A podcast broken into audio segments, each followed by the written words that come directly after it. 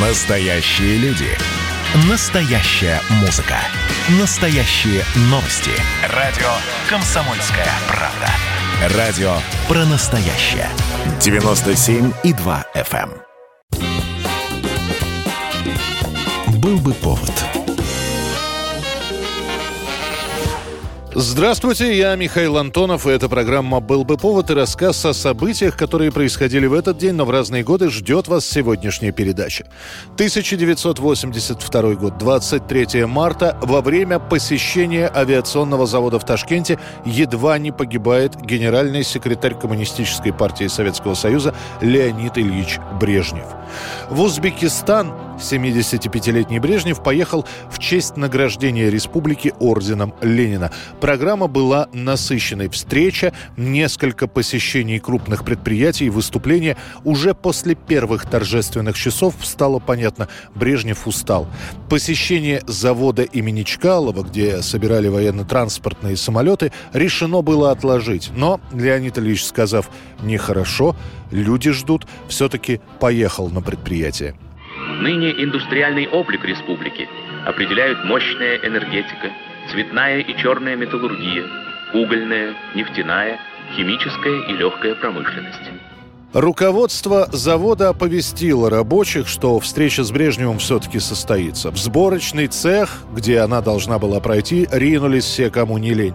По оценкам сотрудников охраны, в самом помещении вокруг него собралось около 15 тысяч человек. Те, кто не успел забраться на наспех сколоченные леса, стояли внизу. Из-за этого машина Брежнева не смогла проехать прямо в цех. Пришлось идти пешком. В середине пути леса вместе с людьми падают прямо на высоких гостей. Задевает Брежнева, достается главе республики Рашидову. Уже после у Брежнева диагностируют перелом ключицы. Однако возвращаться в Москву он не захочет и с переломом выступит на торжественном вечере в Ташкенте. Многие отметят, что говорит в этот вечер Брежнев с трудом. У меня сегодня приятная задача – вручить высокие награды ряду видных деятелей советского государства, выдающимся представителям нашего рабочего класса и советской науки. А расследование этого происшествия подтвердит, что никакого умышленного покушения на Брежнева не было. Была всего лишь неподготовленность.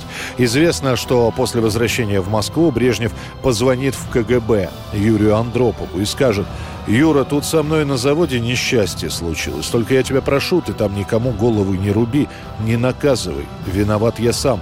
Поехал без предупреждения, хотя меня отговаривали». 1983 год, 23 марта, в самый пик холодной войны, Рональд Рейган, выступая в этот день, предлагает разработать национальную стратегическую оборонную инициативу, сокращенно СОИ. СОИ представляет из себя масштабную систему противоракетной обороны, в том числе и оборону из космоса. Это попытка разработать систему обороны от баллистических ракет. Систему, которая заменила бы угрозу ответного удара. То есть идея в том, чтобы США могли заявить Советскому Союзу или Советский Союз Соединенным Штатам, если у Советского Союза была стратегическая оборона. Нет смысла запускать ваши ракеты, ибо мы их можем уничтожить. Идею Рейгана о создании СОИ одобряют в Конгрессе, что было крайне необходимо для выделения средств. Сразу же после этого к разработке программы начинают подключать крупнейшие промышленные предприятия США. Огромные дотации получают космические институты. В их задачу входит просчитать необходимое количество комплексов обороны в космосе. А самое главное – сделать их эффективными и безопасными. Миллионы долларов от Соединенных Штатов получают корпорации корпораций Boeing, Aerojet и несколько десятков информационно-компьютерных фирм. Гражданам США объявляется, что страна готовит систему, которая сможет их защитить от ядерного удара – а, дескать, этот ядерный удар способен нанести и уже готовится нанести Советский Союз.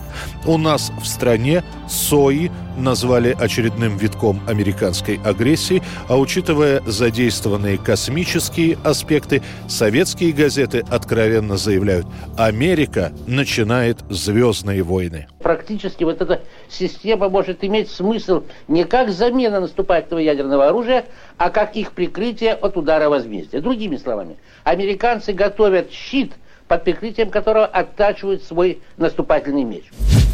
23 марта 2019 года Астана меняет имя. Президент Казахстана Такаев подписывает указ о переименовании столицы государства в Нур-Султан. Наша столица должна носить и имя нашего президента и называться и называться Нур-Султан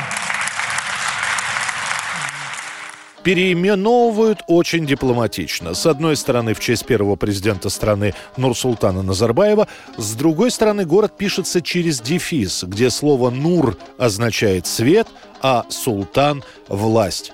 Это будет уже четвертое переименование бывшего города Акмолинска.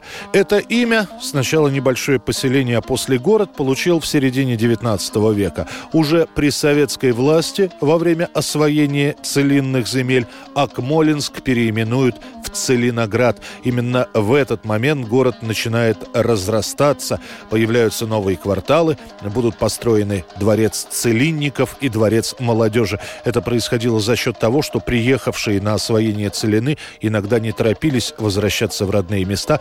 Вот им и предоставлялось жилье поблизости.